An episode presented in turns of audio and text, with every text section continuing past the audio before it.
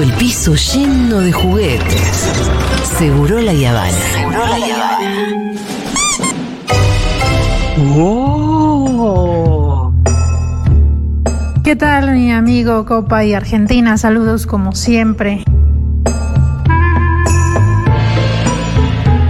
Vino el amigo Copa, Copari, te extrañamos. Ay, Pero nos alegra mucho cuando venís porque sabemos que es porque pudiste venir. Bueno, eso es bueno, eso es bueno. ¿Sabes qué? Eh, Pensé que iba a decir, me alegra mucho cuando no podés venir. Digo, no, no puedo. No, ¿cómo lo decís? No, en no, ese no, caso me- no te lo diría en la cara. me asusté. ¿Cómo que no? No, tendríamos una charla fuera del aire donde le diría, mira, Copa, mejor no vengan más. Es verdad, es verdad, es verdad, es verdad. Sí, me pone. Feliz cumpleaños.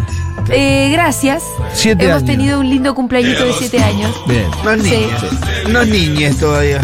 Eh, no. Para, ¿no? en años radio, Es un montón. Es como un año. Para mí en años radio tenemos 22. 22. Muy bien. Sí, es así. Con lo que cuesta la radio, ¿no? Sobre todo. ¿O no?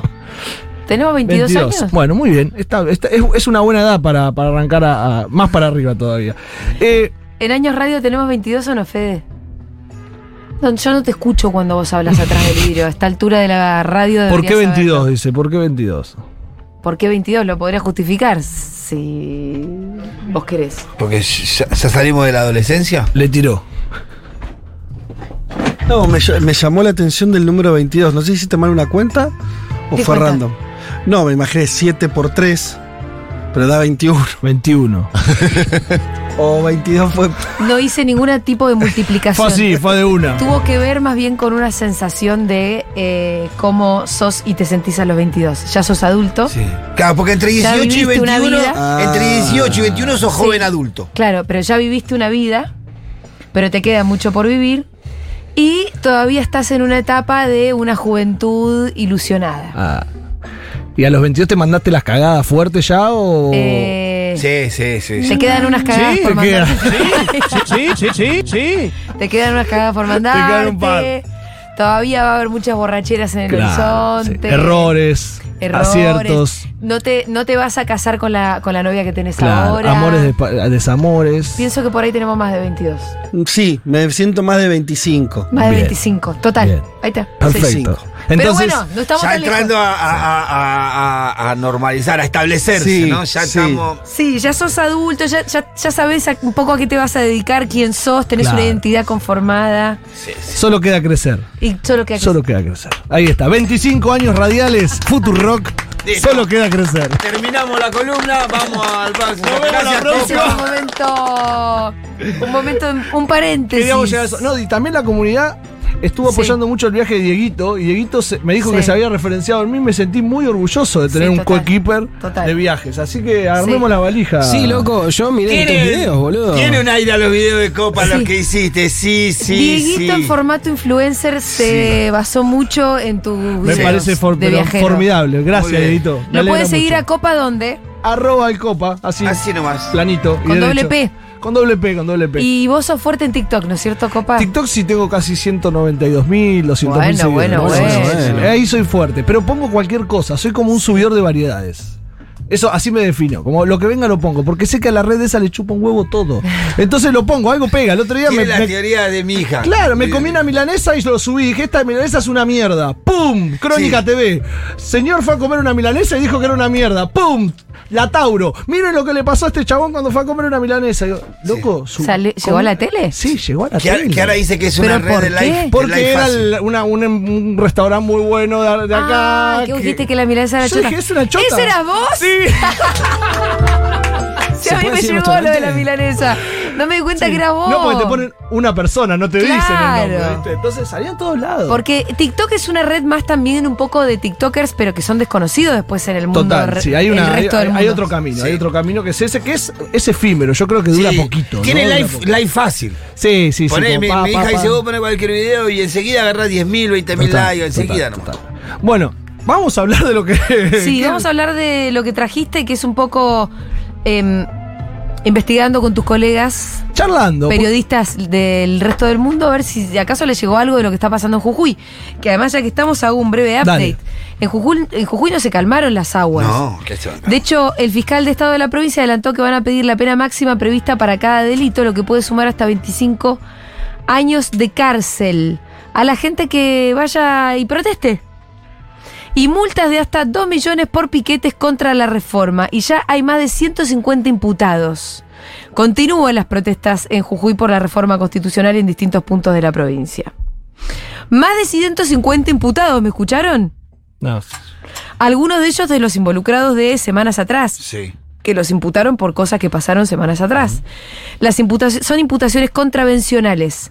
Em, ya hay más de 150, como les dije, y multas que van de los 500 mil a, a los 2 millones de pesos. Sí, Es una aceleran. Acelera. Y te Hay- ven la pared y acelera. Hay una cuestión humana eso, que tiene que ver con que esa persona que tiene un proceso judicial, que después tiene que empezar a faltar el trabajo para ir a declarar, que tiene que faltar el trabajo porque le llegan citaciones, que tiene que la familia se empieza a desmoronar porque tiene quilombo. Esa parte después los medios la dejan de ver. Pero ¿qué te parece a vos imputar a toda esta gente y, y hacer una persecución que va más allá de la, del momento de la represión en sí, Claro. sino que es además un disciplinador en el tiempo? Yo te voy a cagar con una imputación y la imputación te puede también cagar la vida en muchos niveles.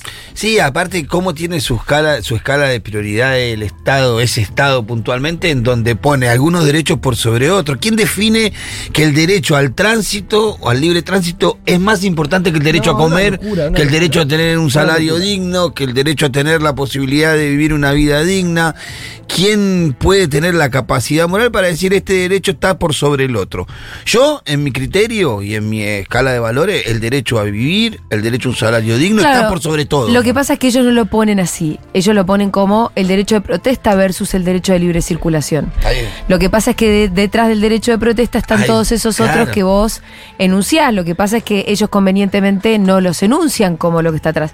Pero al mismo tiempo quiero decir que el, prote- el derecho de protesta, También es un además que tiene, que en realidad es la representación de todos esos otros que están vulnerados, en sí mismo necesita y contiene la necesidad de la capacidad de molestar. Claro.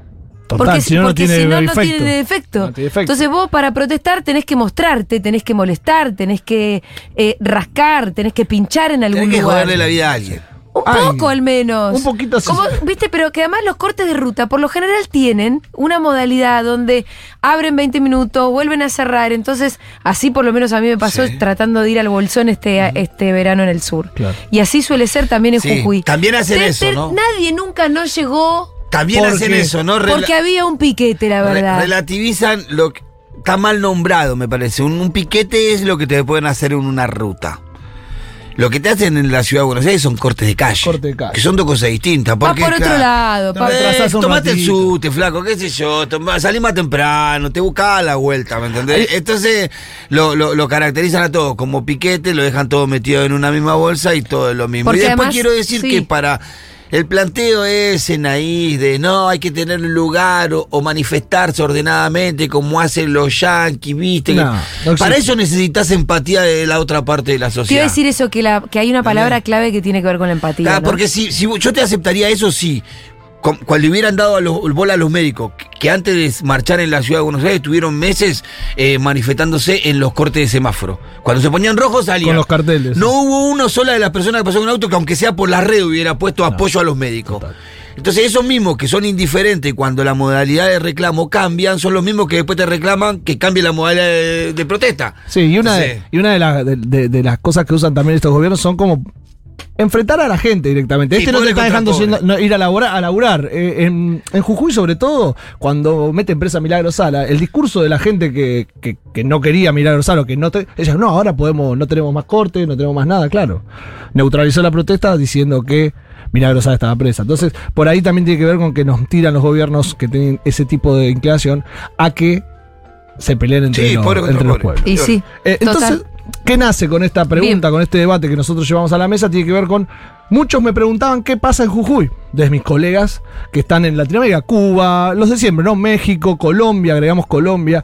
eh, porque a medida que me preguntaba, digo yo, pero ¿dónde puedo yo buscar algo que a mí me, me- me facilite este tema de decirle, che, mirá, lee acá? Y no encontré en Argentina un espacio que por ahí analizara de una manera amplia para que alguien internacionalmente entienda este tema. Entonces digo, bueno, ¿qué saben ellos? Le digo, che, a Sí. ver, decime vos qué sabés sin buscar en ningún lado. Algunos buscaron en Bueno, Google. algo tenés que buscar porque si no, ¿cómo te enteras? No, porque yo lo que quería era que vean si en los medios de ellos había Ah, algo. bueno, ¿no? sí, está Busquen en bien. los medios de ustedes. Buscando en Google. si se México. encuentran con algo, Claro. pero sin tener que googlear Claro, tan a fondo. Claro. A ver qué me decían. Bueno, vamos a México. Francisca Martínez. Nosotros en México también existe una gran movilización popular por eh, determinaciones de todo tipo. La gente eh, suele eh, protestar y muchas de estas protestas derivan en que la autoridad retire las medidas que se apliquen. Es un país en donde ha- se ha querido también regular la protesta popular y esto no ha ocurrido afortunadamente porque hay una fuerte participación ciudadana para exponer vía incluso la protesta los temas que le generan inconformidad y con los que no está de acuerdo. Bueno, más o menos, ahí Francisca me- no, no me sabía decir sobre Jujuy, sino que buscó directamente una referencia en lo que le pasaba a ellos en México. Porque además, a mí me pasa Mm. Sí, que yo tampoco. eso estaba re interesante. Yo realidad. tampoco sé qué pasa en los países de Latinoamérica. Y Con en la, mayoría de los países de Latinoamérica hay conflictos que tienen que ver con este tipo de, de- Modalidades. de- de modalidades. ¿Y la protesta social? Sí, obvio. Y sí. Vamos a Cuba. realmente no han tenido el impacto de otros sucesos dentro de la agenda de los medios cubanos. Sí ha habido algunas referencias en las columnas y los espacios de, acontecer internacional de los medios públicos cubanos, pero no podría decirte o asegurarte que en el común del público cubano haya un conocimiento ni siquiera superficial bueno, Igual tiene sentido porque sí. pensá vos, eh, si hay una protesta en un estado de otro país, No. Eh, muy además acotado a lo que está pasando en ese país, una reforma de una constitución de una provincia, de un país, no te enterás, salvo que estés súper hiper informado y te dediques a eso. Tenés que estar muy adentro del tema, pero también Sí. es difícil llegar a, a enterarse de, de- de por ahí de Sí. la comunicación regional de los Y lugares. aparte acá en este, en- en- el único canal que cubrió verdaderamente los Jujuy fue C5N. Sí, acá La- mismo lo de- lo los, medios, los distintos medios televisivos, ¿no? En la radio acá se pero los televisivos los demás los tapaban, o sea. Era difícil. O sea, si no enganchás justo C5N también chupar la información no es te muy enterás. difícil, muy difícil. Yo lo que, lo que pensaba es cómo Argentina puede crear un sistema de comunicación a nivel internacional, que piensen los medios públicos desde también la noticia internacionaliz- internacionalizada. Claro. Que Telam, por ejemplo, tenga un servicio de llegada internacional donde explique conflictos que Porque es que ver agencia con- de noticias también. Claro. Entonces, como la TV pública, por ejemplo, un noticiero de TV pública tiene un solo noticiero internacional que es ah, mirando desde Argentina los problemas del mundo, pero no comunica a la TV pública, por ejemplo, hacia afuera información del país. No. Sería importante. Bueno, esos lo, lo tienen otros canales tipo que son más agencia, viste, el Yacir, RT. Es como una comunicación mucho más lineal por Y ahí bueno, que sí, saca, sí, sí. saca- sale en bloques. Sí, también pensada, de RT pensada también para romper la hegemonía mediática y el relato sobre Rusia, ¿no? Sí, pero BBC, por Por una ejemplo, necesidad. eh, o algunos medios, por ejemplo, tendríamos que tener un servicio en inglés, Mm, de comunicación en inglés hacia afuera. Sí. No lo tenemos. no estaría mal. Encárgate de hacerlo, Copa. Bien, vamos a Colombia. Lo que está sucediendo en Jujuy no ha tenido mucho eco acá en Colombia. De hecho, muy pocas personas saben dónde queda Jujuy, que es al norte de Argentina. Lo cierto es que sí hay registros de prensa sobre las detenciones y los heridos. Pero también es cierto que lo que está sucediendo ahí eh, es producto de una cadena de sucesos derivados de una lucha larga por alzar la voz contra la extracción minera y de litio en la región. Algo que sin duda también va atado con lo que han dicho varios sectores políticos en la región y presidentes, incluido eh, Gustavo Petro, quien es el nuevo mandatario de los colombianos, y eso está más que claro. De hecho, aquí en Colombia hemos tenido también varias protestas y varias manifestaciones en relación a eso. Bueno, la próxima vez la pregunta va a ser cómo, en qué andan las protestas sociales en cada uno de los países. Y además cuáles son las regulaciones y cómo están los gobiernos llevando adelante eso, cómo se gobierna una protesta social en otros países. Bueno, Yo sé que por lo menos las protestas sociales de México y de Colombia tienen más que ver con generarle el escenario al presidente para avanzar sobre determinadas temáticas. Bueno, ¿ves? Bien. Eso es re interesante de ver también. Porque yo lo vengo, si viste que a mí me gusta seguir todo eso. Sí. Sí. Bueno, lo de México puntualmente eh, hablo, usa mucho el pueblo. Enseguida te Usa la protesta Claro. para después poder decir, bueno, voy a dar Esto cuenta de esta demanda. ¿Entendés? O para respaldar sí. alguna cosa que se empieza a trabar. Claro, y bueno. la gente ya sale enseguida. Claro. Lo pero mismo bueno, en Colombia con Petro, que eso está es usando una mucho eso. manifestación barra protesta, ¿no? Claro. O Sí, sí, sea, sí, sí, sí. eh, ¿qué, qué- qué es, ¿cuál es la diferencia?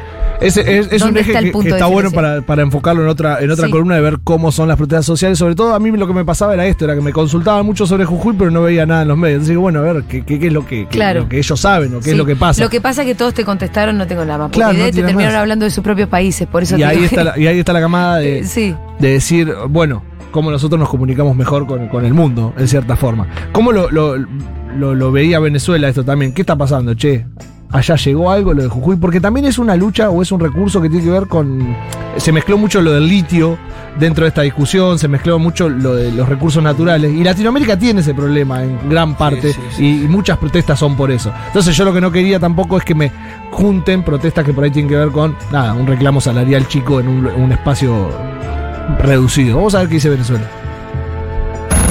¿Qué tal amigos? Saludos desde Venezuela. Le habla Randolph Borges, periodista. Em, desde acá hemos seguido con interés las protestas en esta región indígena de, de la hermana Argentina. Y la verdad, bueno, las informaciones que se manejan por acá no son nada alentadoras. Eh, lo que conocemos a grosso modo es que eh, hubo una imposición de una constitución local que a los ojos del gobierno central, del gobierno nacional, eh, es violatoria de la propia constitución argentina. Vemos con preocupación que todavía en muchos de nuestros países se siguen tomando este tipo de decisiones por encima de la voluntad de los pueblos eh, y es algo que, que nos preocupa, que nos preocupa y nos debe ocupar para, para corregir esto que no se siga produciendo.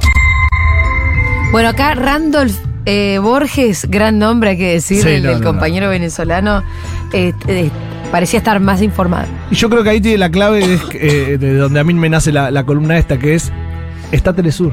Ah, porque está tele. Y está Ah, acá. Claro, claro, bien Telesur. Ay, Entonces Bien. eso es lo que yo digo, hay que tener un sistema de comunicación Claro. a nivel latinoamericano que sea como Telesur, que sea como medios que... Sí, que Riegan rompa la hegemonía de la comunicación, porque en definitiva es como pasa en to- eh, así como pasa en el país. Que hay medios que tapan y filtran información o te hacen ver lo que ellos quieren ver a nivel internacional, son los mismos medios los que terminan contando lo que pasa en tu país. Y seguramente que si lo dejas que lo cuenten ellos, eh, Morales debe ser Total. el mejor. Capaz le preguntó a un chileno, no, un buen gobernador. Y bueno, ahí está el tema. Así que... Son, pero para, para definirlo, son como cadenas de noticias eh, de un país, pero para los para el resto para del el mundo. resto, pensando en cómo comunicar con- el país al resto sí. del mundo. Lo tiene En cómo China comunicar también. el país al resto del mundo y también como a tu propio país hablarle del resto del Ah, mundo. Porque si no, ¿qué pasa? O sea te lo hacen ellos, te lo hace la CNN o te lo hace DirecTV, que ahora tiene Claro. canales de Sí. noticias en cada uno de los países con, Claro. con periodistas que ellos eligen para contar lo que ellos quieren que cuente de nuestros países. Total. Y, y lo que siento yo es, que, es, que es eso, es que es un feedback también, ¿no? Es, vos hablas afuera y también hablas, hablas adentro. Tenés corresponsales de los lugares y sobre todo tenés una red de periodistas que por ahí la columna esta trabaja sobre eso. Es, bueno, tenemos una red de periodistas, usémosla para ver qué temas podemos tratar. Ahora bien, eh, son siempre estatal, públicos. Yo creo que eh, tienen que ser públicos. Es que no hay forma No hay forma. Bueno, no, la CNN no es pública. No. Pero ¿cuánto aporte tendrá de... Bueno, Ah, debe tener una buena La BBC sí, la verdad. la BBC sí, La ¿no? BBC sí. eh, Al Jazeera también. Al Jazeera RT también. RT RT también. Eh, C- CTV, que es la televisión china también. Eh, la televisión china va- es igual. ¿Sabes qué? Pero Debe ¿sabés tener lo que claro todo pasa esto con Fede Vázquez. Sí, ¿sabés lo que pasa con Estados Unidos? Lo mismo que explicaba Fede Vázquez el otro día. Lo- la- la- la- las grandes empresas son nacionalistas. Los grandes medios también Sí, sí, Claro. sí, juegan- sí. no juegan en contra de los intereses de su país cuando No. salen a la frontera. Es lo que explicó el otro día Fede. Totalmente. Viste que para algo lo tenemos acá, Fede. Para- Viste que no estaba solo para sacar cuenta los años. Che, Copa, gracias, buenísimo. No, gracias a ustedes y la próxima, bueno, veamos cuándo. Ah, ya veremos cuándo volveremos a ver a Copa, cómo es él, eh. Los quiero.